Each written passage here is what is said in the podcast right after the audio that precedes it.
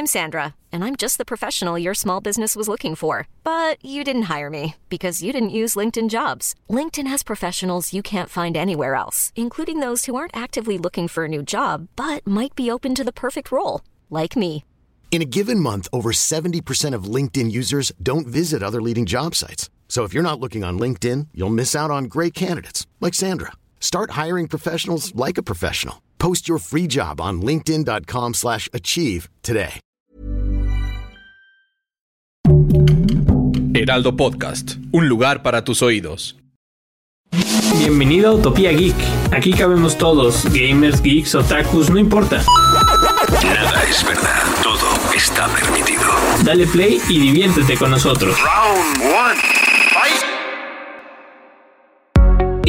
un nuevo nivel de Utopía Geek. El día de hoy va a parecer que estamos en un capítulo de Black Mirror. No sé si vieron esa serie distópica que nos planteaba, pues bueno, precisamente como es distópica, un futuro que era bastante, bastante aterrador, bastante eh, dominado por la tecnología, los likes y muchas cosas así, pero esto vamos a verlo del lado positivo. Vamos a hablar un poquito de Neuralink de Elon Musk, porque bueno, pues la semana pasada mostraron el, video de un este, pues de un mono que se llama Pager, que tiene nueve años, al que le implantaron un chip en el cerebro, justamente el Neuralink, eh, hace seis semanas. Perdón, tiene, tiene dos chips ese, eh, a ambos lados del cerebro. Pero vamos a hablar un poquito, vámonos al principio.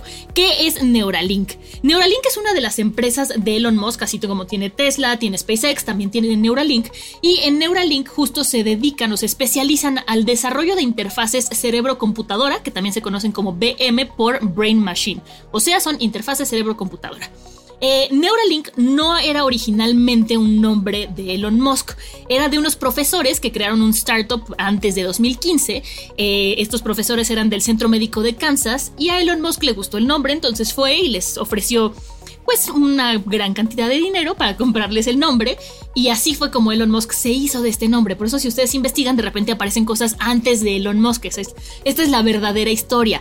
Eh, a estos médicos se les ha bueno, profesores, se les ha preguntado si tienen resentimiento o qué opinan de qué pasó con su, con su nombre, porque ellos no se imaginaron que, pues, que iba a ser un boom tan fuerte y ellos dicen que no tienen ningún resentimiento y que lo bueno es que haya gente invirtiendo en la neurociencia. Entonces, así es como nace eh, pues Neuralink, por decirlo de alguna manera. Esto es en 2016 y, y, el año pasado, y no sé si se acuerdan, que el 28 de agosto de 2020 Elon Musk dijo que Neuralink es eh, un dispositivo para resolver eh, problemas importantes en el cerebro y la columna a través de este dispositivo, ¿no? Este dispositivo que va directo al cerebro.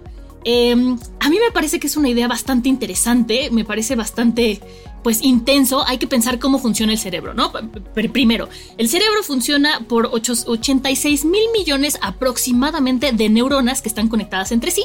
Ellas envían y reciben información a través de impulsos eléctricos. Entonces todo comienza con impulsos eléctricos. Eh, si hablamos un poquito más de Neuralink y cómo funciona, eh, pues es, hagan de cuenta que es un chip que tiene unos pequeños como cables que son mucho más delgados que un cabello y esos se implantan en el cerebro para que reciban los impulsos eléctricos y entonces interpreten. El famosísimo Neuralink, este, el que hay ahorita es la, es versión 0.9, o sea, el B, el B0.9. Eh, ese se, se, puede comunicar con, un, con tu celular vía Bluetooth para interpretar eh, lo que es los impulsos eléctricos. Suena muy loco, yo sé que, que, parece que estamos de verdad hablando de Black Mirror o que ya nos fuimos a un futuro muy, muy extraño, pero ese es el plan que tiene Neuralink. El año pasado, justamente también el 28 de agosto de 2020, eh, se hicieron las primeras demostraciones con tres cerditos. Uno que no tenía link para que vieran cómo se, comportaba, otro que tenía el implante y ya se lo habían quitado para que se viera que el implante es reversible, que si no lo quieres no hay ninguna consecuencia, que no afecta. Y el tercer cerdito tenía eh, el link desde hacía dos meses, se veía bien, y entonces se hizo una demostración de cómo el link registraba el cerebro y cómo cuando olía comida incrementaba la actividad cerebral. Eh, hay que mencionar que esto para los científicos y la comunidad científica no fue tanto un gran avance porque eso ya se podía registrar por medio de como las gorras esas que vemos en las películas como con sensores. Aquí lo que es un avance interesante es en la ingeniería de poder desarrollar ese chip, que es ese link que se meta en el cerebro y que interprete eh, los impulsos, ¿no? Otra cosa importante es que Elon Musk había dicho en algún momento que además de ser para, para ayudar a personas con problemas en la columna y, en el cerebro o con discapacidades, decía que, eh, que él pensaba que podía servir para que las personas se comunicaran telepáticamente, como un backup de memoria, para que pudiéramos revivir nuestros recuerdos.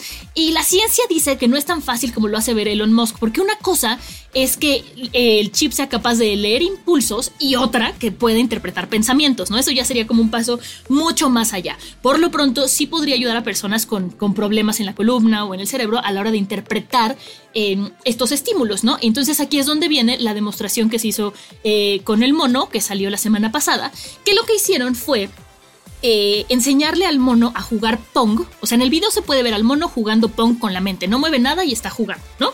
que la verdad es que sí es un poco pues aterrador o creepy, pero lo que hicieron fue enseñarle al mono a jugar Pong con un joystick. Entonces, ya que se acostumbró a jugar con el joystick, más adelante, eh, le, bueno, con el chip, le este, hicieron que estos impulsos que el mono tenía al querer jugar sin el joystick, los identificara el link y los moviera eh, el videojuego. digo, esto fue una, un experimento que se hizo en un ambiente controlado, todo, o sea, eso todavía no lo podríamos hacer en la casa, tampoco se espanten, ¿no? Eh, y lo que decían es que las neuronas en esta región modulan la actividad con la intención del movimiento. Eso es lo que pasó con el chip en el cerebro de, de Pager, ¿no? Que es este, este mono que les comentaba. Entonces, después de que le enseñaron a jugar Pong, entonces ya con estas reacciones y con estos patrones de actividad neuronal y movimientos que tenían el joystick, eh, con un procedimiento algorítmico, el sistema interpreta desde el cerebro del mono cómo mover el joystick. De verdad siento que estoy así hablando de un tema súper extraño y que van a decir esta loca que, pero no es mi tema, es el tema de Elon Musk, hay que dejarlo claro. Pero sí es muy interesante cómo esto se ha ido desarrollando y hacia dónde nos puede conducir. Ahorita el procedimiento se lleva a cabo, o sea, para implantar el chip en el mono se hizo con un robot neurocirujano. ¿Por qué? Porque los cables son tan delgados, como les comentaba, son más delgados que el grueso de un cabello, que entonces con una mano humana sería muy complicado. Entonces, esa también es parte del desarrollo de ingeniería que es interesante. Como el robot te hace la operación, es una operación ambulatoria, no requiere de anestesia y ambulatoria, bueno, significa que te lo operan y en la tarde ya sales y todo está bien, ¿no? Eso es lo que de verdad también me parece me parece impresionante esta parte del robot, ¿no? Eh, aún no se empiezan a hacer este, pruebas en humanos, evidentemente todo esto tiene que pasar por la FDA de Estados Unidos y eso es lo que lo hace un poco más complicado, pero em, me metí a ver los tweets de Elon Musk y después de la publicación de este video, pues mucha gente le preguntaba cuándo se empezarán a hacer pruebas en humanos y Elon Musk comenzó que esperan comenzar, eh, em, esperan empezar con estas pruebas dentro de seis meses. Yo siento que esto va muy rápido. Yo no me animaría a ser un sujeto de prueba de algo así, la verdad. Pero bueno, se están haciendo todas las pruebas necesarias y, hay que esperar a ver, porque sí sería muy interesante pensar en una, persona que tenga parálisis cerebral, que es justo este, para lo que está este, diseñado este tipo de procesos y que entonces con este chip sea capaz de poder poner música o de escribir en una computadora, o sea, como ese tipo de, de funciones a futuro son muy interesantes. Pero bueno, los dejo con esta idea en su cabeza para que ustedes piensen hacia dónde pinta el futuro, porque yo creo que todas las decisiones que está tomando Elon Musk con sus empresas van a definir el futuro de la ciencia y la tecnología del mundo. O sea, también esto que quiere hacer ahora con sus, ciudades en Marte, que eso lo dejaremos para algún capítulo más adelante, eh, suena muy, muy interesante. Pero bueno, cualquier duda, comentario, pregunta, ya saben que me pueden escribir a arroba 89 Ahí en mi Twitter está el video del mono por si lo quieren ver. Y nos escuchamos en el siguiente nivel de Utopía Geek. Hasta la próxima. Adiós. Aquí termina este nivel de Utopía Geek. Te esperamos en el siguiente la próxima semana.